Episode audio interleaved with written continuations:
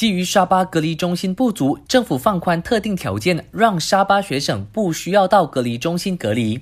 国防部高级部长的杜斯里伊斯麦沙比利指出，沙巴的隔离中心目前并不能同时容纳大批回乡并等待新冠肺炎检验报告和隔离的学生。为此，卫生部和高教部在沙巴州政府的同意下，决定让那些滞留在位于绿区校园超过一个月、没有任何新冠肺炎症状的大专生，在回乡前进行试子测试 （swab test）。如果他们的检测结果呈阴性反应，那么他们抵达沙巴之后就不需要到隔离中心强制隔离和观察十四天，只需要在家自我隔离。Kita membuat persetujuan bahawa sebelum mereka pulang, mereka akan dibuat swab test. yang apabila didapati negatif mereka terus boleh balik ke negeri masing-masing terutamanya Sabah kembali ke ke Sabah dan tidak dikuarantin di pusat kuarantin mereka tetapi kuarantin di rumah dan sebagainya 至于检测结果呈阳性的大专生，就会直接被送院隔离治疗。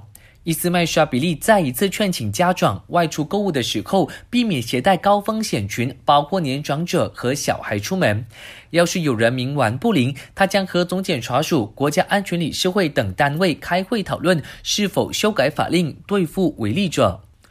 我是嘉俊，感谢收听。